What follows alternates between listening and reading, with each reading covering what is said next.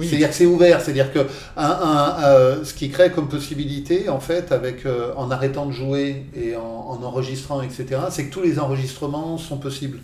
Ouais, mais tu vois, c'est assez indéterminé. Ah, Concrètement, parce qu'il a, il a, beaucoup fantasmé l'auditeur créatif qui, qui, qui, bidouillerait, comme il dit, les, les, boutons de sa chaîne et qui produirait à chaque écoute un nouvel enregistrement d'une certaine façon. Enfin, oui, ça c'est un pur fantasme. C'est un pur. Enfin, il n'est pas, il est pas totalement absurde, puisqu'il y a des gens qui pratiquent, moi par exemple, le, bidouillage pour produire en effet des versions qui est plus ou moins agréables. L'analogie, le parallélisme va parfois très loin dans le détail. La musique classique est au-delà. C'est l'heure métaclassique avec David Christoffel.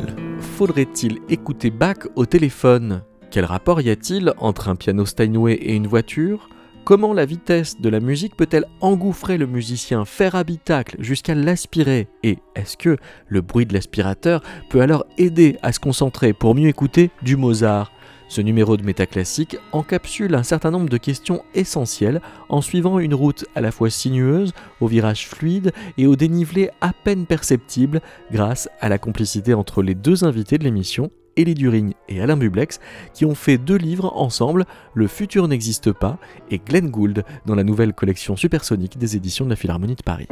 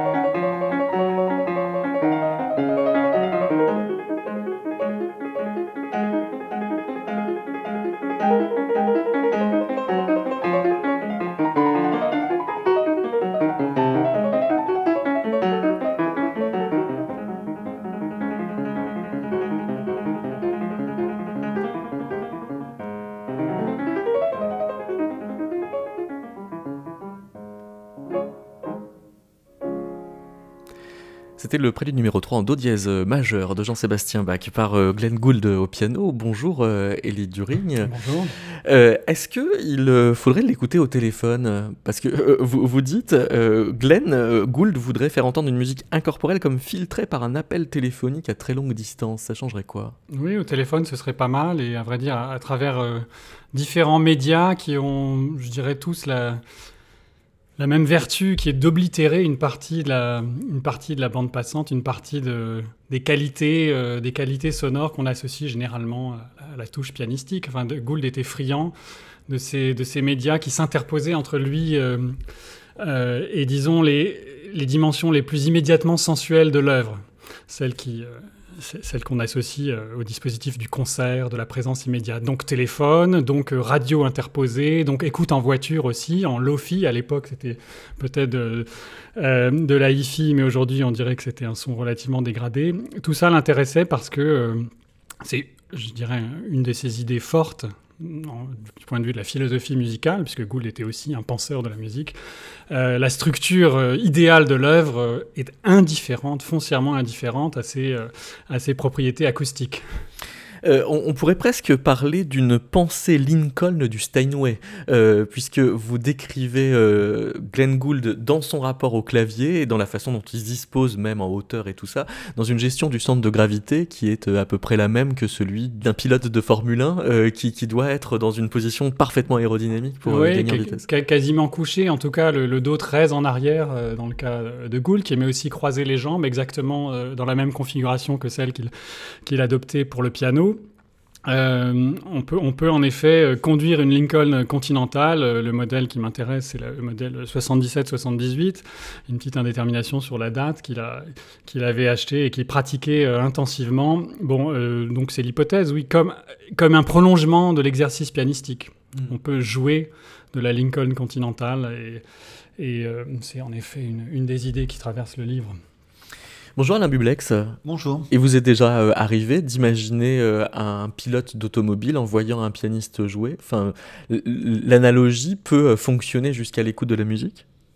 Bah, Un pilote d'automobile, Non, jamais, mais c'est, je pense que c'est une une, vision plus commune de la conduite, en fait. C'est-à-dire, c'est c'est pas tellement le, le, pilotage plutôt que la, la, sensation et les rythmes euh, de la route dans un ordinaire, quoi, je dirais. C'est-à-dire que c'est simplement euh, rouler, euh, rouler effectivement, avancer avec la voiture, avec une voiture. La, cette Lincoln, enfin les Lincoln en général, c'est des voitures qui isolent beaucoup c'est-à-dire qui sont, qui sont silencieuses comme ça, qui sont, qui sont silencieuses, très douces au niveau des, des suspensions et avec un, moteur très surdimensionné. Donc euh, on n'est jamais à bout de la, la, puissance, ce qui fait que le moteur tourne toujours doucement. On a une sorte de facilité comme ça, dans laquelle on, glisse dans le paysage. Et je pense qu'il y a à la fois euh, la, c'est pas la maîtrise de la voiture au sens sportif du terme, mais c'est plutôt euh, cette, euh, la, relation que la voiture et son conducteur a avec le paysage qui correspond à celle du pianiste avec la musique. C'est-à-dire que euh, dans une position particulière vis-à-vis du piano, avec le doigté sur les touches, on, fait naître la musique comme on fait naître le paysage en conduisant. Il y a, quelque chose de, comparable, il me semble. Mais est-ce à dire que euh, quand on entend cette façon de, Glenn Gould d'investir la vitesse euh, d'exécution, on voit aussi quelque chose des paysages du Canada avec des longues routes très droites dans lesquelles on peut s'engouffrer Oui, on, voit la succession. C'est pas seulement des, longues routes très droites, on voit la, succession des paysages, des courbes et le, toucher du volant, le rythme, les vibrations, voilà, de, les, vibrations de la route, on les, sent naître parce qu'il y a, notamment dans la musique de Bach cet, effet de répétition comme ça et, de, on revient toujours sur les, sur les mêmes choses et tout en déviant euh, régulièrement dans le, dans le rythme. Et c'est ce qui se passe quand on, quand on conduit en fait. Hein. la route est toujours la même, mais sensiblement différente à chaque fois. Et du bah, Ça rejoint, alors puisqu'on parle de, de, Bach spécifiquement, là, et puis on a entendu le prélude tout à l'heure, une, une, qualité euh, peut-être qui est propre aussi à la forme fuguée, enfin, qui, on a envie de l'écouter en se déplaçant. Et de fait, enfin bon, personnellement, j'ai l'expérience d'avoir écouté très tôt Bach dans des aéroports. Et c'était pas pour euh, pour faire mon Brian Eno, mais il y a quelque chose de y a quelque chose qui, qui, qui, est associé pas forcément à la vitesse d'ailleurs, mais en effet au déplacement, à la route quoi. Euh, mais la route, ça peut être aussi bien un escalator ou un ascenseur. Hein. Gould disait qu'on peut écouter 14 euh, secondes de, de fugue de Bach dans un ascenseur et ça marche aussi bien. Bon, c'est évidemment une boutade, mais il y a quelque chose de, commun. Et puis bon, dans, la, route euh, automobile, enfin le parcours automobile, il y a aussi cette idée euh, d'avaler, euh, d'absorber inexorablement des bornes kilométriques comme ça. Et, il y a aussi cette dimension de la, voilà, la cadence. Bon, donc la, cadence gouldienne, je pense, elle est aussi compatible avec cette espèce de, vitesse, de vitesse bizarrement amortie, comme l'évoquait Alain euh, qui est dû au dispositif de, ces voitures énormes, absolument énormes. Mais ça voudrait dire que littéralement, la vitesse d'exécution pourrait faire habitacle. Dire que ça, engouffre et ça aspire euh, le, pianiste euh, dans, dans, le jeu que de jouer vite. Ouais, une niche cinématique. Oui, oui c'est à la fois la vitesse et la répétition qui engouffrent. C'est parce qu'en fait, la, la chose revient tout le temps. C'est véritablement un, rythme, quoi. C'est-à-dire, c'est quelque chose qu'on pratique comme la. Enfin, je sais pas, ça me fait penser aussi à la marche ou quelque chose comme ça. Si, si, vous marchez, euh, vite ou pas vite, mais si vous marchez régulièrement à, à une vitesse qui vous, qui vous correspond, progressivement, vous vous enveloppez dans la marche elle-même, en fait. Ah oui, ça fait question sensorielle, que, que c'est ça. Voilà, et je, pense que c'est la même chose avec le jeu, et qu'on retrouve cette chose-là avec la voiture. On la, on, la retrouve peut-être moins dans le... Parce que je pensais aussi au train, je me disais, tiens, si, si Glenn Gould avait avait été russe, il aurait eu moins de voitures et plus de trains. Euh, est-ce que ça aurait été la même chose et la, différence dans le, avec les moyens de transport euh, en commun, c'est qu'on est moins actif, en fait. C'est pas nous qui gérons la vitesse. Il y a une activité dans la conduite, aussi minimale soit-elle, qui, euh, qui, vous, qui augmente l'effet d'absorption, en fait, qui, qui fait qu'on est, qu'on est plus à l'intérieur. Après, il y, y, a cette dimension d'absorption, voire d'immersion. Mais simultanément aussi, euh, dans le cas de Gould, pour la voiture, il y a euh, l'espèce d'analogie directe avec le studio, le dispositif du studio, parce qu'il écoute en voiture sur... Mm. Euh, soit la radio, soit des cassettes, et, parfois avec une partition ouverte sur le siège passager. Et pour lui, c'est l'équivalent strict d'une écoute de studio. Et donc le dispositif de la vitre, de la, voilà, de, la cabine, en quelque sorte, est aussi important, et donc aussi de la distance que ça implique avec l'extérieur, est aussi important que l'effet d'absorption ou d'immersion. Voici l'invention 13.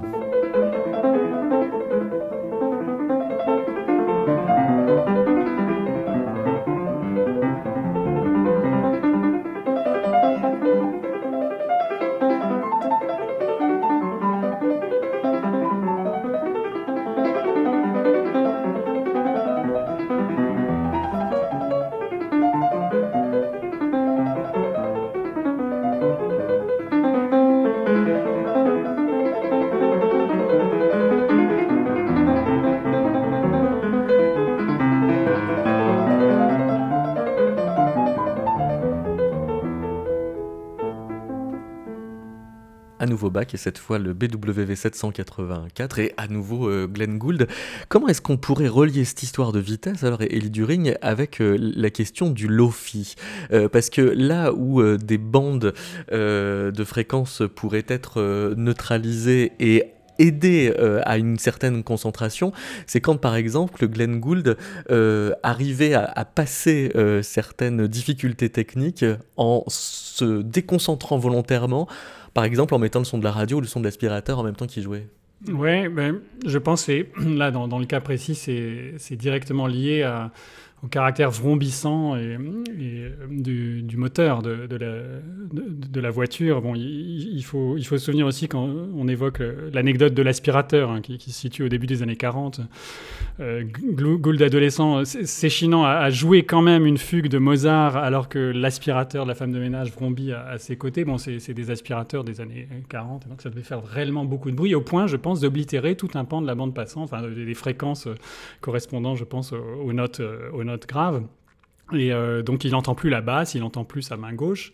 Et donc il y a cet effet de déliaison euh, tactile sonore qui bizarrement euh, l'aide à projeter mentalement quelque chose qui se situe entre les deux, enfin, cette forme fuyante de, la fugue qu'il n'arrivait pas à dégager, soudain se révèle, il y a une sorte d'épiphanie, mais c'est au prix, euh, au prix d'une oblitération sensorielle au moins partielle. Bon, je pense que dans la voiture, il y a quelque chose du même ordre qui se passe. L'effet Lofi, c'est essentiellement ça. C'est pas tant la dégradation du son ou une sorte d'affection. Là, ce serait vraiment anachronique. C'est notre lecture du phénomène. À l'époque, c'était pas Lofi. Euh, c'était aussi bon qu'on pouvait. Euh, c'est pas tant le Lofi au sens où on l'entend aujourd'hui que cette espèce d'effet de disjonctif qui est de, de, projeter sur des plans séparés les, différents, les différentes dimensions d'une œuvre pour dégager quelque chose qui est, plat, qui est pas d'ordre sensible, qui est euh, bon, lui, parle parfois de forme, de structure, enfin, euh, la, la, forme idéale et muette de l'œuvre qui, projeté sur le plan de l'imagination. Et c'est là qu'il peut dire, en effet, toujours un peu par provocation, Mozart, Mozart a jamais aussi bien sonné, comme il peut dire que Beethoven, quand il était petit et qui revenait euh, d'une partie de campagne au lac Simcoe avec ses parents, euh, affalé à l'arrière d'une autre voiture, écoutant les concerts de fin d'après-midi du, du, New York Philharmonic, il pouvait dire Beethoven n'a jamais été aussi beau que dans ces conditions d'écoute qu'on imagine relativement dégradées aussi. Que, comment est-ce que euh, dans, dans l'écriture euh, de euh, ce livre pour la collection Supersonic, vous avez dosé la part de réalité et une part de, de, fiction pour pouvoir mieux dire ce que vous aviez à dire sur Glenn Gould? Bon, ben, Gould nous y aide parce que lui-même, mettant, voilà, mettant en scène les, anecdotes mémorables de ses concerts, de ses expériences d'écoute ou de jeu, est, quand même très largement dans une, une autofiction permanente en tout cas une construction de son personnage. On sait aussi qu'il avait de multiples avatars dont il aimait jouer. Donc on a simplement embrayé là-dessus, hein. on a passé la, vitesse supérieure et puis on s'est installé dans une sorte de voilà euh, d'atmosphère gouldienne avec quand même un projet de, reconstruction de quelque chose comme un, micro-récit, qui, est presque entièrement fictionnel pour le coup, mais, mais qui s'adosse constamment, qui s'étaye de loin en loin sur en fait quantité de quantité d'anecdotes réelles, enfin qui, n'ont rien de fictionnel, qui ont été rapportées euh, souvent par Gould lui-même ou d'autres, des témoins. Vous euh, l'emmenez au Maritime Royal Concert Hall euh, à Glooscap. Chez Alain Bublex. Chez Alain Bublex. C'est quoi Glooscap, Alain Bublex? Glooscap, c'est un, ça a été mon premier travail, mon premier travail d'artiste. C'est la description d'une d'une ville euh, canadienne imaginaire située sur un site réel et qui a pour caractéristique comme ville imaginaire, d'avoir absolument rien de particulier. C'est-à-dire d'être tout à fait, euh, tout à fait ordinaire, en fait, d'être semblable à, toute, euh, à toute autre ville de cette partie du monde. Quoi. Donc c'est la description d'une ville par ses archives, par, euh, euh, par des photographies, par des, des, des plans, des cartes, etc. Mais euh, d'une ville quelconque, d'une certaine, qui, qui est un peu toutes les villes, euh, toutes les villes en même temps. Donc c'est une chose qui m'a occupé. euh, euh, une petite dizaine d'années à la fin des années 80 et jusqu'au milieu des années 90 et, mais qui reste dans mon, dans mon travail en, en sommeil, quoi, enfin en activité d'une certaine manière. hein. Quand je dis en sommeil, c'est pour dire qu'elle est, euh, elle est pas, pas terminée. Le travail n'est pas terminé en fait. Il est juste suspendu. Et il se trouve qu'elle est au Canada et que l'atmosphère de, cette ville canadienne, Glooscap, euh, est très proche de, celle de Toronto, euh, bien sûr. Euh, et donc, quand on a, quand on a commencé à parler du, projet avec Ellie, ça paraissait intéressant d'utiliser euh, Glooscap et son atmosphère un peu euh, à, la fois très, très nord-américaine, enfin très est-canadienne, et, et en même temps peu déterminée localement pour, pour, pour, ce, pour ce trajet euh, inventé. Mais alors, euh, il se trouve que, euh, Elie During, vous aviez déjà euh, investi euh, Glooscap euh, dans un livre précédent que vous aviez fait ensemble qui s'intitule Le futur euh, n'existe pas, rétrotype. Euh, Glooscap ne vous faisait alors pas penser euh, à Glenn Gould, euh, tandis que maintenant Glenn Gould vous fait penser à Glooscap. Ah bah oui, il y a une sorte de, de- là pour le coup de, de convergence. Euh, le, projet rétro sur le autour du, thème rétrofuturiste, hein, euh, donc le futur n'existe pas rétrotype, qui est un, premier livre, une première collaboration euh, avec Alain, euh, tournait pas spécifiquement autour de Glooscap, même si à la fin du livre, euh, euh, certains motifs bublexiens deviennent plus, plus, évidents. Et, euh, mais disons, le, le- thème général, en tout cas, était, déjà ce- celui-là, oui, c'est-à-dire une vision, une vision du, passé ou d'une ville euh, un, peu, euh, un peu figée ou suspendue, disait Alain Bublex, euh, dans les années 70, quoi. Mais qui, par là même, intensifie son potentiel rétro-futuriste, c'est-à-dire que c'est une projection du futur, mais qui est bizarrement suspendue en arrière dans notre dos, quoi mais qui du coup gagne, en énergie, en intensité. Et, dans le, Toronto, le Toronto de Gould, dans les références gouldiennes, euh, à McLuhan par exemple, à tout un univers, euh, à la, à la, à la hi-fi de l'époque et, et, aussi à la fiction de l'écoute personnalisée. Enfin, il anticipait déjà ce que pourrait être euh, l'écoute en podcast, euh, euh, la possibilité de mixer soi-même ses morceaux, etc., avant même qu'il y, ait- le matériel pour le faire, dans, cette espèce de rêverie futuriste autour de la musique, mais aussi d'un certain environnement urbain et de certaines pratiques d'écoute à distance, euh, de télévision et de téléphonie, etc., et évidemment de radiophonie, dans le cas de Gould. Il y, avait euh, objectivement quelque chose qui nous rapprochait de ce thème rétrofuturiste. Donc Toronto, oui, en effet, le skyline le, le montre. Et certainement, à l'époque de Gould, a quelque chose, euh, euh, comme d'autres villes d'ailleurs, de, de, rétro, de, de rétrofuturiste de façon inhérente. Quoi. Et alors, quand, quand vous disiez euh, tout à l'heure à propos de cette fantaisie de, de Mozart qu'il joue avec l'aspirateur, que cet aspirateur est un aspirateur du début des années 40, donc particulièrement bruyant, Ouais, n'empêche que ça dit quelque chose du futur de l'écoute musicale alors. Oui, probablement qu'il y, a- qu'il y a quelque chose là dans la conjonction de, la, de, de cette, de cette mécanique-là de l'aspirateur et, et- et du, et, du jeu de Gould et de, la figure de Mozart. Il y a quelque chose qui se dégage, pas, pas très clairement, on voit pas très bien quel- vers quel dispositif ça fait signe, mais obscurément on voit que ça fait signe vers voilà, des pratiques d'écoute qui, se généraliseront absolument avec euh, bon, l'invention du baladeur. Et, voilà, c'est-à-dire la possibilité d'écouter euh, d'écouter Mozart en mettant le volume à fond dans, un, dans une rame de métro. Ce qui n'était pas pensable, je veux dire, pas, en tout cas, pas techniquement réalisé du, du- temps de Gould.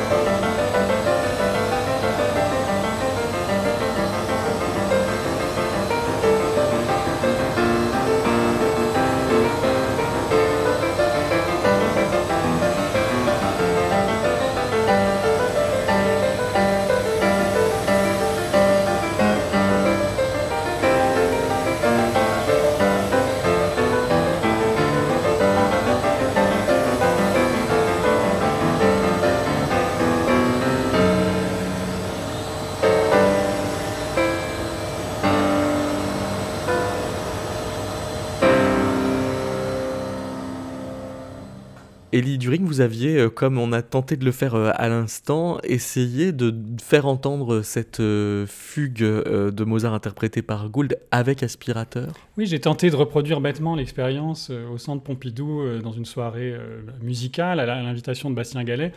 Donc on a, on a diffusé dans la salle la fameuse fugue de Mozart et j'avais demandé au régisseur de me fournir un aspirateur, sauf qu'évidemment, euh, au début des années 2000, c'est un aspirateur quasi silencieux, et donc euh, c'était complètement raté, ça.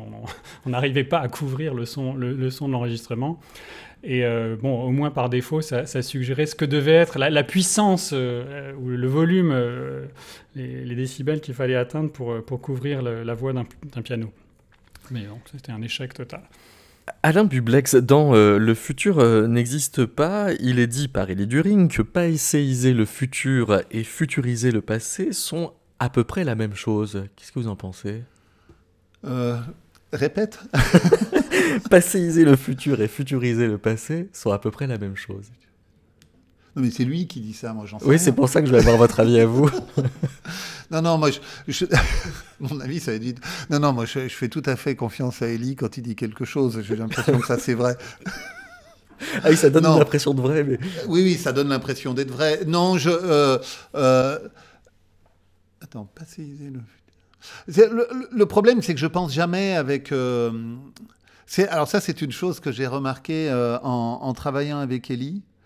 Euh, je pensais que je, je, pensais penser avec des mots, en fait, avant de travailler avec Ellie. Alors que vous pensez avec des formes. Et alors que je pense avec les formes, en réalité. Je m'en aperçois maintenant. C'est-à-dire que, euh, enfin, je m'en suis aperçu en travaillant sur, euh, euh, sur, le, sur, le, sur le livre, là, le, futur n'existe pas, parce que le, projet du livre, en fait, n'était pas de l'écrire à quatre mains, mais était un peu de, l'écrire à l'envers. C'est-à-dire que je, je, je, dessinais en même temps qu'Elie euh, travaillait, j'apportais les dessins au fur et à mesure que Ellie apportait les textes, ce qui fait qu'il y a une interaction entre les dessins et le texte dans ce livre qu'on trouve habituellement pas dans les livres, euh, dans les livres sur les artistes, puisqu'en général, le texte est écrit après que les œuvres aient été fabriquées. Et, euh, et, donc, elle, le, le, texte, euh, disons, organise la pensée autour de, autour de l'œuvre, mais là, le, le texte n'organise pas la pensée autour de l'œuvre, le texte développe une pensée. Oui. Et, les, et les œuvres s'associent à cette pensée. Oui. Et euh, on, on, on, avait, on avait décidé ça parce qu'il nous semblait qu'il y avait quelques points de convergence dans, dans, dans, dans, ce qu'on pensait, justement, sur, sur les questions du futur, de, de la création, enfin, du, du, du mouvement de la, de la, fabrication des formes dans, dans notre société. Et, et j'ai réalisé en, en, le faisant que, que finalement, je ne pensais pas avec les mots, mais avec les dessins. Hmm. Du coup, ce, cette phrase sur, euh, sur le, le, passé et le futur m'évoque éventuellement des dessins ou m'évoque des formes mais ne m'évoque pas de, de, commentaires. Mais on peut commenter peut-être autrement, c'est-à-dire quand euh, vous, vous, faites donc euh, des, des, images pour ce livre sur euh, Glenn Gould, est-ce que vous faites attention à ce que les voitures qu'on voit, par exemple, soient tout à fait des années 40-50 Oui. Oui. oui, quand même, oui. Oui, oui, enfin, oui, dans les deux sens. Alors, justement, ça va peut-être répondre d'ailleurs. Oui, dans les deux sens. C'est-à-dire que je fais attention à ce qu'elle puisse paraître être euh, dans, ces, dans l'époque qui, nous euh, qui nous intéresse, tout en, en, en, tout en, ajoutant des voitures qui ne, qui, ne sont pas de l'époque, mais en les poussant vers cette époque-là. Par exemple, il y a une vue sur un, sur un parking. Euh, qui doit être dans le, dans le deuxième tiers du, du livre, le parking d'un d'un diner dans lequel euh, Glenn s'arrête. Et donc il y a sa voiture qui est au premier plan et à l'arrière-plan il y a plusieurs voitures.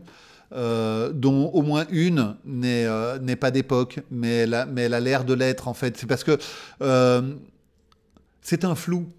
L'époque est une atmosphère en fait. c'est un, un flou. On est à la fois dedans et, et en dehors je, trouvais plus, plus intéressant de, de, maintenir ce, ce, flou constamment. En réalité, on ne sait pas bien quand on est euh, précisément, en fait, parce qu'on parle de Gould au, présent, de son dernier concert, euh, dans un espèce d'anachronisme temporel comme ça, qui n'est qui qui est pas tranché, qui n'est pas décidé, qui n'est pas, pas matérialisé, en fait. Les, les choses se croisent, mais... Euh, mais elles se croisent toujours, parce qu'au fond, euh, que nous importe que l'histoire se déroule en 61, en 74 ou en 82 ou n'importe quand en réalité, parce que c'est pas la date qui est importante dans, dans ce qui nous occupe, mais c'est qu'effectivement elle se déroule. C'est-à-dire qu'effectivement à un moment donné, euh, Glenn Gould euh, ne joue plus en concert, suspend ce, ce travail-là, arrête de jouer d'une certaine manière pour se concentrer sur un autre aspect de la musique. En 64. En 64 en l'occurrence, mais et notre histoire se déroule probablement plus tard. Mais justement, autour de, et donc les, les, images euh, euh, euh, flirtent avec cette idée-là continuellement. C'est-à-dire qu'on est à peu près dans cette époque-là. Il se trouve que page 46, alors que Ellie During écrit Glenn Gould, artiste de studio, en face, on voit une voiture porte ouverte et face à une autre capsule qui est une cabine téléphonique porte ouverte. Oui, euh, mais bon, là, c'est une des images qui, nous, qui, qui, vient aussi des, euh, des, des, films de, Bruno Mont-Saint-Jean. Donc c'est une image en fait, alors qu'on retrouve pas, évidemment c'est redessiné, donc c'est un peu différemment, mais, euh, mais on, on, on, a déjà cette image-là de la, de la Lincoln et de la cabine téléphonique dans, le, dans, les, dans les films de Mont-Saint-Jean, comme c'est parmi les premières choses que Kelly m'a demandé de voir sur, sur Gould, c'est 32 euh, films courts. Euh, ils ont, pour moi, enfin, les images de ces films ont été pour moi dans le dans l'origine même de, de, mon approche du travail. Et il me semblait assez euh, naturel et logique de, dans, de les citer euh, un, peu à la manière quand on écrit un texte, on cite comme ça l'auteur d'un texte précédent parce que, simplement on ne va pas le réécrire ou le réinventer, il est, déjà là.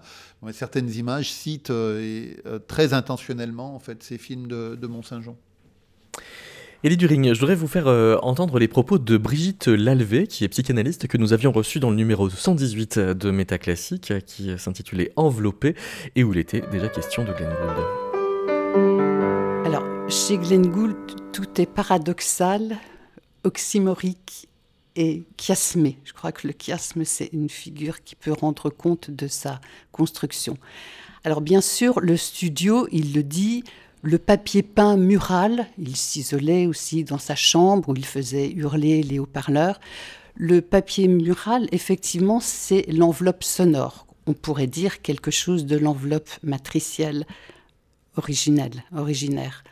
Mais en même temps, Gould n'est pas Boutès, hein, ce dissident des Argonautes qui plonge au lieu de fuir les sirènes. Son plongeon est contrôlé, maîtrisé, euh, interrompu et il refuse l'immersion.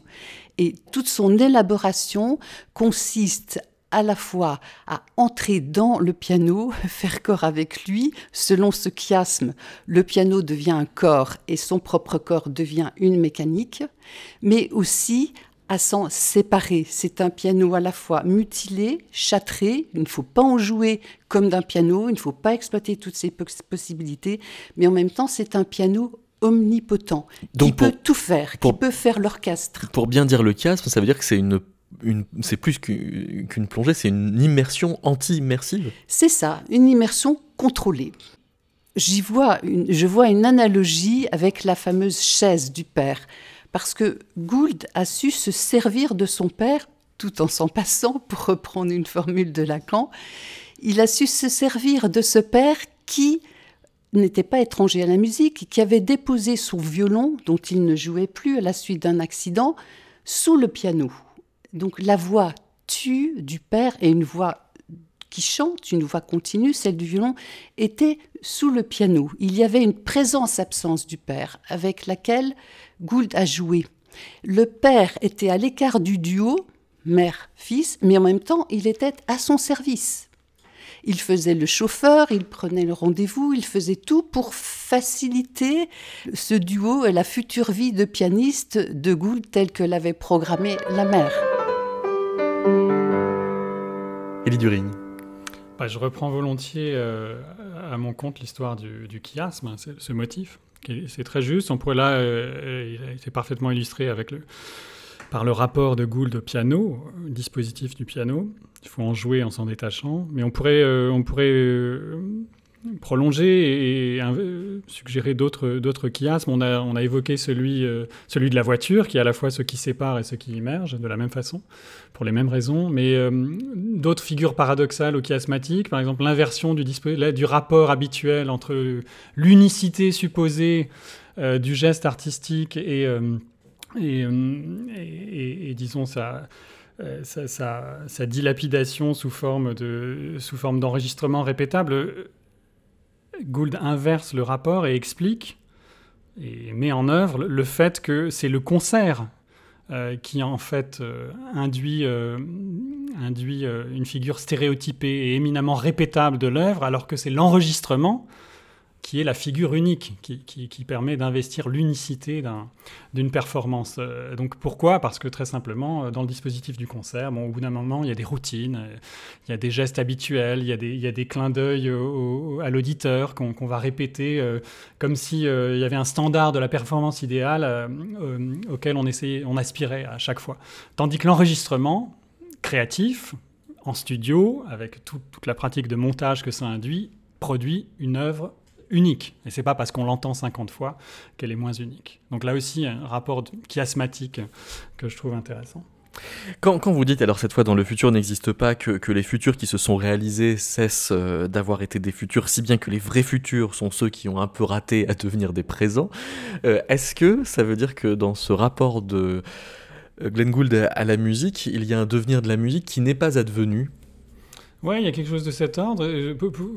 Pour, revenir à la, citation étrange de tout à l'heure euh, sur euh, le rapport d'indiscernabilité entre la passéisation du futur et la futurisation du passé, euh, D'ailleurs, je, note qu'en en parlant, et malgré tout en, la commentant, cette phrase, Alain faisait un geste qui suggérait des deux mains, qui suggérait voilà, deux mouvements en sens contraire qui se croisent. Bon, il y a quelque chose de cet ordre, c'est-à-dire que le, futur de la musique, les, possibilités musicales, en fait, elles naissent au croisement de, ce, double mouvement, c'est-à-dire d'une anamnèse qui va récupérer dans le passé quelque chose de neuf et de contemporain, bizarrement, euh, et puis un mouvement plus classique de futurition qui fait que le passé euh, bon, bah, continue à projeter des choses, euh, que le présent se nourrit des projections futuristes du passé, ça c'est plus commun. Mais ce qui, est intéressant, c'est que euh, le mouvement euh, qui pourrait sembler nostalgique euh, ou mélancolique par lequel on va essayer de récupérer quelque chose du passé dans le présent, en fait, nourrit ce même, ce même mouvement de futurisation. Donc, de toute façon, ce pas des schémas linéaires. Les schémas vectoriels, vers l'avant ou vers l'arrière, sont,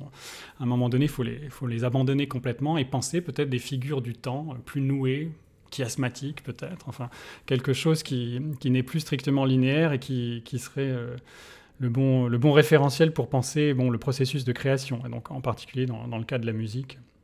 Euh, quelque chose se noue dans, dans la, façon, de, la façon de, récupérer le passé dans le présent. Euh, c'est là que, les, évidemment, les potentiels euh, deviennent plus évidents. Il y a dans les textes de Brigitte Lalvé sur euh, Glenn Gould aussi l'idée que Gould passe euh, de l'enveloppe du dessous le piano de son enfance à l'enveloppe euh, du, studio d'enregistrement, ce qui fait penser à, ces habitacles et ces capsules, Alain Bublex, que vous pouvez dessiner. Mais est-ce que donc ces habitacles sont des fenêtres temporelles, justement, permettent de passer d'une époque à l'autre, tout en prenant une voiture de 1950, d'investir une autre époque? J'ai jamais l'impression qu'il y a des époques, en réalité. C'est-à-dire que j'ai pas le. Euh, c'est une question qui suppose qu'il y a des choses qui sont. Enfin, que, que, les capsules seraient soit dans le passé, soit dans le futur, soit quelque chose comme ça. Et pour moi, elles sont nulle, elles sont nulle part, en fait. Elles sont pas dans le temps. Elles, euh, elles sont simplement là et elles sont disponibles pour faire des, pour faire des choses avec. Il n'y a pas de. Euh, j'ai jamais vraiment le sentiment qu'il y, ait une époque. C'est comment le dire autrement euh, C'est un sentiment voilà, qui, m'est venu assez tôt en, visitant au Danemark un, musée des beaux-arts et il y avait des, bustes datant de l'époque romaine, toute une série de bustes, comme ça, une salle entière, il y avait peut-être deux ou 300 bustes. Et ils nous ressemblaient tous, mais vraiment. C'est-à-dire que ce qui m'a vraiment frappé, c'est à quel point les, figures, les têtes représentées, en fait, étaient, étaient exactement semblables euh, à celles des visiteurs, dont moi-même. Et, euh, j'ai vraiment eu le sentiment frappant qu'en réalité, il n'y avait pas d'époque. Il n'y avait pas les Romains et nous. En fait, c'est la même époque, c'est le même moment, c'est le même temps historique. Il n'y a pas des capsules dans le passé, dans le futur, etc. En fait, il n'y a qu'un moment, c'est le moment qu'on vit, qui nous occupe nous, mais qui, euh, qui, a probablement 20 ou 30 000 ans et, euh, et, et, un futur qu'on ne connaît pas. Mais donc il n'y a, a, pas de... Voilà, j'ai jamais le sentiment qu'il y, y, a des époques, qu'il y a un passé, qu'il y a quelque chose de, de, de, lointain en arrière, comme ça en fait.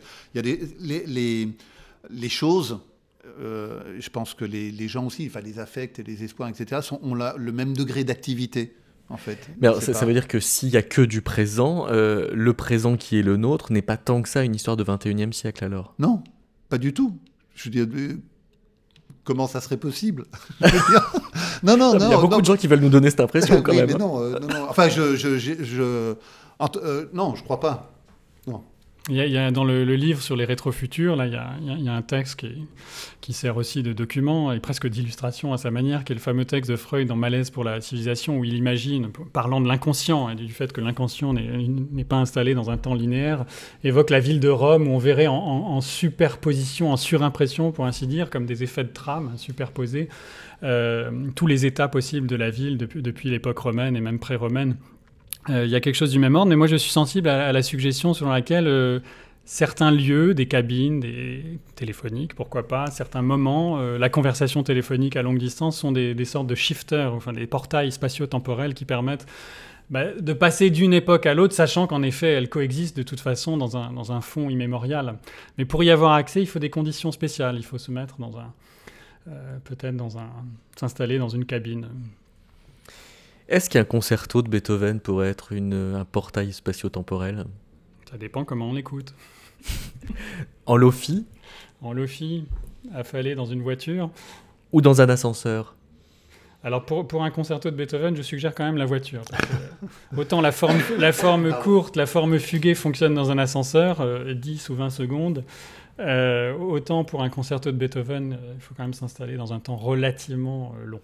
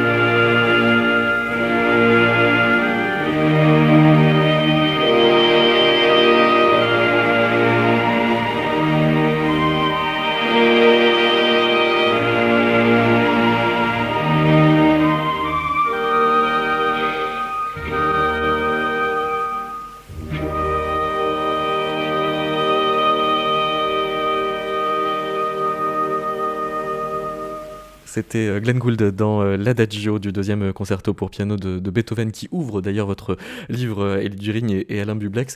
Euh, Alain Bublex, je n'ai pas de question mais je crois que vous avez une réponse. Oui, oui c'est ça. Je, non, je, pensais à quelque chose à, propos de, euh, de cet effet d'écoute du, euh, du lo-fi ou des perturbations qui viennent... Euh, euh, qui viennent de l'extérieur et notamment euh, celle de l'aspirateur qui est, très forte, mais aussi celle de la voiture et de ce que dit Gould sur le fait qu'on entend mieux la musique dans certaines circonstances qui a priori seraient, défavorables. Et euh, ça m'a fait penser euh, à la reproduction.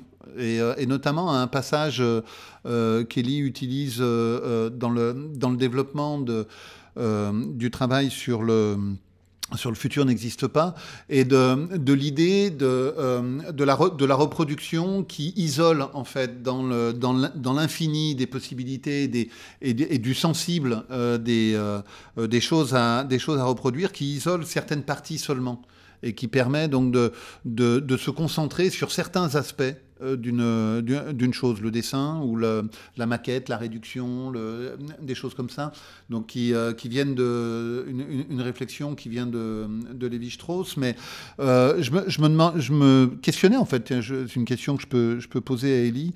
Est-ce que, est-ce que pour Glenn Gould, il n'y a pas le même effet en fait, c'est-à-dire si l'écoute imparfaite dans, dans certaines circonstances en fait permet d'isoler le, le cœur même ou la structure même du, euh, du morceau musical plutôt que d'être euh, euh, que d'avoir l'intégralité de la gamme sensible du morceau, mais qui finalement ne permet pas de s'intéresser à une partie en particulier. Quoi. Ça, ça rejoindrait là. Écouter de la musique en voiture, c'est un peu le dessin vectoriel de, de la chose. C'est-à-dire ça la, ça, la, ça la simplifie, je veux dire, ça la, ça la réduit. À, à, quelque chose de plus essentiel dans. C'est très juste. Je pense qu'il y a cet effet de réduction qui serait, on pourrait dire, c'est contrepartie positive de la dégradation, c'est qu'en dégradant, on sélectionne. Mais il y a aussi un principe de variation, qui est, on sélectionne jamais exactement la même chose. Alors, bon, il y a, il y a, parmi les expériences multiples que Gould évoque, il y, a, il y, a, celle qui consiste à écouter, alors cette fois-ci la radio, sur des routes un peu, ser euh, un peu serpentines, euh, je sais plus où, dans l'Ontario, et donc euh, notamment euh, écouter le dernier tube de Petula Clark en voiture et perdre le signal de loin en loin, oui. parce que les émetteurs euh, tellement distants que bon, on n'a pas une écoute parfaite ni continue. Donc cette écoute intermittente, là, c'est au-delà de hacher. Il perd le signal pendant plusieurs euh, euh, dizaines de secondes, mais il reconstitue mentalement la continuité d'un morceau. Et en réécoutant le même morceau plusieurs fois dans la même après-midi, il s'en fait, euh, il s'en fait une, un montage personnel et qui, par définition, sera jamais le même et qui révélera probablement à chaque écoute, à chaque expérience renouvelée, de nouveaux aspects de l'œuvre. Donc ce principe de, de, non seulement de sélection par dégradation, mais aussi de variation, il est essentiel. Oui, oui. Je, je, D'ailleurs, je pensais pas tellement à dégradation euh, en, en, particulier. En fait, euh, euh, dégradation, ça supposerait qu'il y, qu y, ait une autre forme parfaite, qui est plus parfaite que celle-là. En fait, je pense qu'elle ouais. est simplement très différente, ouais. c'est tout. Mais elle est, elle est pas, c'est pas dégradé, c'est différent. Mais il y aurait un refus de la hiérarchie entre les détails, ce qui je crois. Euh, se retrouve beaucoup dans ces pratiques de production de documentaires radiophoniques euh, où euh, il refuse l'espèce de premier plan de la voix parlée par rapport au décor et son premier documentaire en stéréo, alors que le premier est en mono, va consister à mettre les voix sur un canal et le décor euh, de l'autre, et donc à investir d'une façon anti-naturaliste euh, la stéréo, mais justement pour rétablir une espèce d'égalité euh, entre les différents types de matériaux. Oui, mais c'est quelque chose qu'on qu qu retrouve beaucoup avec le dessin ou avec, des pratiques artistiques, des pratiques plastiques, c'est-à-dire qu'il y a, y a quelque chose où il y, a, un moment dans, la production d'une œuvre ou dans le moment où on la regarde, où la, perfection de, de, de, la présentation ou la perfection de l'exécution, en fait, nuit à la, à la, à la fabrication d'autres choses. Je pensais, en, même temps qu'Ellie parlait de, euh, de ce voyage en voiture, donc sur, le, sur la, la route, sur les, sur les collines, et puis cette écoute comme ça interrompue par la perte du signal, euh, je pensais à, à, feuilleter un livre. Quand on, quand on feuillette un livre comme ça assez rapidement, les images se succèdent rapidement. C'est jamais exactement la même chose, parce qu'en fait, c'est pas les mêmes images qui, qui arrêtent, et on construit dans, le, dans ce geste de, de regarder rapidement une succession d'images, on construit un, un, une lecture du travail qui, qui, qui, peut parfois diverger un peu de ce qui avait été pensé. Mais je pense, je, c'est aussi quelque chose que je pratique souvent et je ne sais pas si, si, si, beaucoup de gens le font, mais euh, c'est parcourir un musée. En fait, c'est voir une exposition en s'arrêtant devant chaque œuvre longuement. Et puis à d'autres moments, on parcourt les salles comme ça assez rapidement pour revenir, pour repartir, et se constitue alors une nouvelle œuvre euh, qui peut être une nouvelle œuvre dans le travail d'un auteur, parce que si, si c'est plusieurs salles d'un même auteur, mais aussi dans un musée historique ou quelque chose comme ça, c'est une nouvelle œuvre qui est constituée en fait de la juxtaposition de plusieurs œuvres différentes en fait qui apparaissent dans des séquences qui sont celles de la marche et, euh, et, qui produisent quelque chose de nouveau. Je pense que c'est exactement semblable en fait. Dans, l'expérience euh, de l'aspirateur euh, et les During, vous voyez quand même quelque chose de l'ordre d'une réalité soustractive. Pour vous, c'est le contraire de 4 minutes 33 de John Cage? Oui. Euh, enfin, bon, d'abord, l'analogie s'impose parce qu'il y a dans les deux cas une sorte de prédilection pour l'immersion dans un dispositif matériel, le studio pour Gould, la chambre sourde pour, pour Cage. qui, qui, est homologue, bon, en apparence, mais je crois que les finalités sont presque à l'inverse, à, l'opposé. C'est-à-dire que l'expérience du silence pour pour Cage, que ce soit dans la chambre sourde ou dans la forme épurée et composée qu'il lui donne avec 4 minutes 33. Il ne faut pas oublier que 4 minutes 33 est une composition, essentiellement du silence, mais il y a surtout, surtout trois mouvements. Euh, la finalité, c'est bien quand même d'essayer de, récupérer, euh, à la manière d'une caisse de résonance, quoi, toute la rumeur du monde, de faire sentir de façon sensible que, que, le silence absolu n'existe pas et que, et que la musique a toujours déjà commencé euh, ailleurs euh, dans, dans l'environnement. Alors que pour, euh, pour Gould, j'ai vraiment l'impression que le, la dimension soustractive du geste, qui est à dire euh, d'interposer une, plage de bruit pur, l'aspirateur, ou de silence, ce qui reviendrait au même au fond, ce geste soustractif, il est maintenu jusqu'au bout. C'est-à-dire que ça va être l'opération déterminante d'un bout à l'autre, que ce soit sous la forme de, euh, euh, l'oblitération littérale de certaines fréquences sonores, on les a largement évoquées, que ce soit sous la forme de coupe, d'opérations de coupe et de découpe qui sont celles du montage en studio, que ce soit celle de l'écoute intermittente radiophonique, on a évoqué le de Petula Clark en voiture, etc. À chaque fois, c'est vraiment le geste de soustraction qui va, euh, de façon très cohérente, en fait, permettre de dégager quelque chose au-delà de la dimension ou des aspects sensibles euh, de la musique, quelque chose qui relève de la forme idéale, celle qui, n'est donnée qu'à l'esprit ou à l'imagination. Euh, celle qu'il a besoin de sentir sous les doigts à condition de ne pas l'entendre en même temps, ou l'inverse. Et euh, bon, là, il y a, plein d'exemples qui, qui, qui, qui, l'illustrent de façon, de façon vraiment euh, frappante, et notamment, je pense, euh, c'est évoqué dans le livre aussi, cette, ce moment où, à, quelques kilomètres de, Tel Aviv, en Israël, la veille d'un concert, Gould éprouve le besoin de, de, se concentrer et de retrouver ses sensations pianistiques en s'isolant derrière une dune dans sa voiture et en rejoignant mentalement, mais de façon entièrement mentale, euh, la pièce qu'il doit interpréter euh, en concert. Bon, alors est-ce que c'est euh, est -ce c'est 4 minutes 33 ou 16 minutes 47 de silence? Je ne sais pas, mais c'est pas du tout le dispositif de Cage. C'est tout mm. à fait autre chose. Vous, vous suggérez au passage que la musac n'est pas la fin de l'esthétique, comme on a souvent l'habitude de le penser? C'est Gould qui le dit. Hein. Que, bon, là aussi, à moitié en plaisantant, mais euh, la musique, donc euh, euh, originellement une musique au kilomètre pour ascenseur ou pour diffusion dans des, environnements anonymes, intéressait Gould parce que, non pas en tant que telle, je pense que là, le, malentendu, il est lié au fait qu'on s'imagine que la, que la musique est une forme de musique qui serait à écouter, quoi dans les conditions habituelles de l'écoute, mais précisément ce qui intéresse Gould, c'est le dispositif, c'est que la musique est diffusée comme musique d'atmosphère ou tapisserie sonore.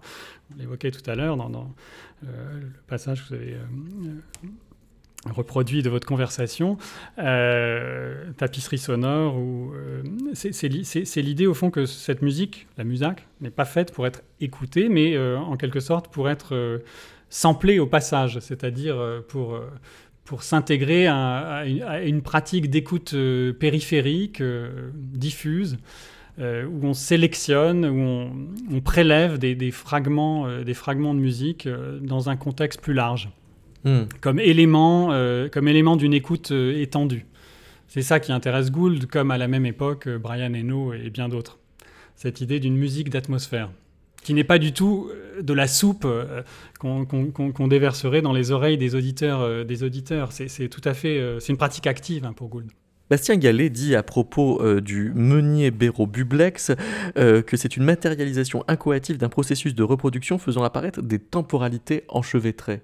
Il y a, plusieurs temporalités à l'œuvre en même temps dans, dans mon travail. Dans votre travail. Et donc, qu'est-ce qu'il y a de, bublex en, en Gould? Qu'est-ce qu'il y a de, de Bublex en Gould Rien, probablement. Peut-être bah de Gould en Bublex. non, mais je. Euh, euh, euh, oui, les, les, les, les, temporalités enchevêtrées. Je, en fait, c'est la même réponse que tout à l'heure. Euh, cette question de temporalité m'embête toujours parce que je, sens bien qu'on la voit dans, on, voit ça dans mon travail, mais c'est pas quelque chose que j'active euh, euh, de manière délibérée. Je me dis pas, tiens, je vais enchevêtrer quelques temporalités. Euh, en Oui, prenant des trucs euh, à, à- à droite, à gauche, dans le passé, etc., et en les mélangeant volontairement. En fait, euh, elles m'apparaissent, mélang- elles m'apparaissent pas mélangées. Elles, elles- elles m'apparaissent en dehors de leur temporalité, en fait. C'est-à-dire que Donc dans- enchevêtré. donc enchevêtrées, mais Ouais. pour vous, pour moi, elles sont pas du tout enchevêtrées. En réalité, euh, euh, la, la question des temporalités, euh, finalement, c'est probablement pas ce qui m'intéresse en, en- en- en premier lieu. C'est-à-dire que, euh, notamment par exemple sur cette euh, sur cet objet, la, la- la voiture Meunier-Béraud, le fait qu'elle ait qu'elle ait existé dans le passé m'intéresse peu finalement. En, réalité, elle m'intéresse aujourd'hui, Hmm. donc euh, au présent, en fait. Mais comme un aujourd'hui alternatif au reste des aujourd'hui, non? Non, il en fait partie comme les autres. D'accord.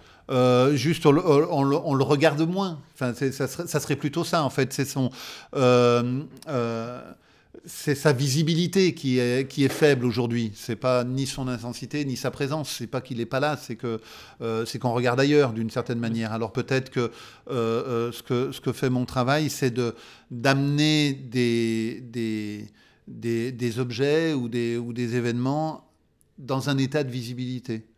Euh, c'est pas que je les crée, c'est pas que je les sors du passé, c'est pas que je les fais venir du futur ou n'importe quoi, c'est que simplement euh, le, le- la- soit je les mets devant euh, en, en premier plan, soit, euh, soit je déplace le projecteur ou quelque chose comme ça. Mais en Il y a aussi un travail plus, sur, le- sur les- la vitesse d'exécution ou de, ou de- En l'occurrence, cette voiture, là, le- à l'époque, se présentait comme une sorte de prototype. Quoi. Et, et Oui. donc la façon dont la- Alain Bublex la remet en scène, la, la rend visible, implique aussi une sorte de ralentissement considérable, puisqu'il est dans un...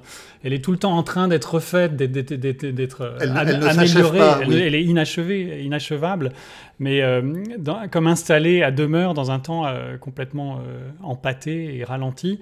Donc son caractère hyper futuriste d'époque, comme prototype, et en même temps et ne peut être rendu visible et, accessible aujourd'hui qu'au prix de ce espèce de, de ralentissement du, du, temps, euh, du temps de la production, puisque tu es Du sans temps de la cesse en train fabrication. de la fabrication, tu es sans elle- cesse en train de la terminer. quoi. Elle, elle est, oui, elle, elle se termine pas. On est sans, sans cesse en train de la terminer. Elle, elle reste en fait dans, d'une certaine manière, dans l'état dans lequel elle est en tant que prototype, c'est-à-dire qu'en fait, elle, elle, elle n'advient pas. Euh, donc, elle est, elle est physiquement, elle, enfin elle-même, elle-même n'advient pas. C'est pas la reproduction d'une chose, euh, euh, d'un futur ancien ou quelque chose comme ça. C'est un, vrai futur d'aujourd'hui, d'une certaine manière. C'est une chose qu'on est en train de fabriquer et, qui se, et, dont la, la, complétion en fait, se dérobe continuellement pour, euh, pour différents motifs, mais pour le motif principal que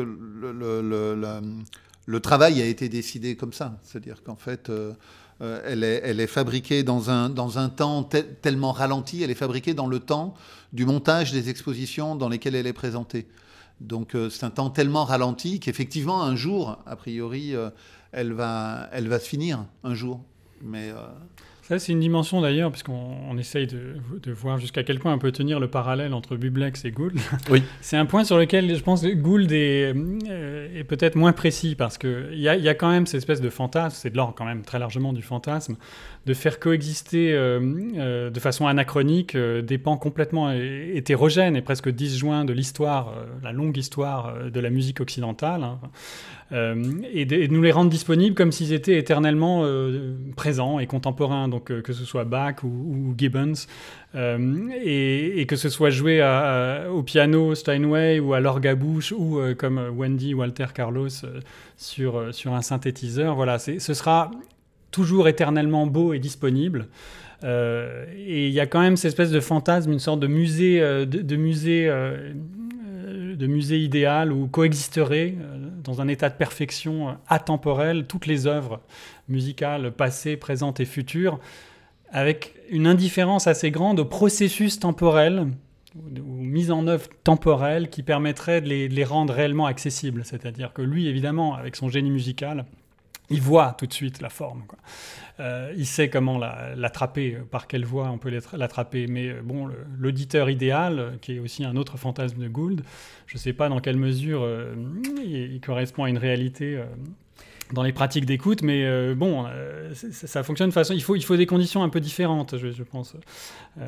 Mais, mais ce que vient de dire Alain Bublex à propos des prototypes, est-ce que ça pourrait pas valoir pour programme d'exécution, ouais, c'est-à-dire voilà. aussi de, de, restituer les œuvres à l'endroit de leur intelligence de fabrication, de les prendre donc comme des prototypes de l'œuvre en train de se faire? Oui, alors il faudrait, il faudrait, voilà, il faudrait réfléchir au format qui, qui permettrait de voilà, de, de, rendre accessible un, un, répertoire, que ce soit celui de, celui de Bach ou, ou un autre. Ou, ou de Swillink, par exemple. Ouais, ou de Swillink, sans, sans, sans, euh, voilà, euh, sans faire semblant que, que, que, ce soit immédiatement disponible, comme Gould a tendance à le faire. C'est-à-dire qu'en en inventant quand même les formats qui, qui permettront d'y accéder. Euh, alors peut-être que ça suppose justement de, de, de jouer sur ces paramètres temporels de façon plus claire. Euh... Merci beaucoup, Eddie Dury. Merci. Merci, Alain Bublex. Merci. À vous.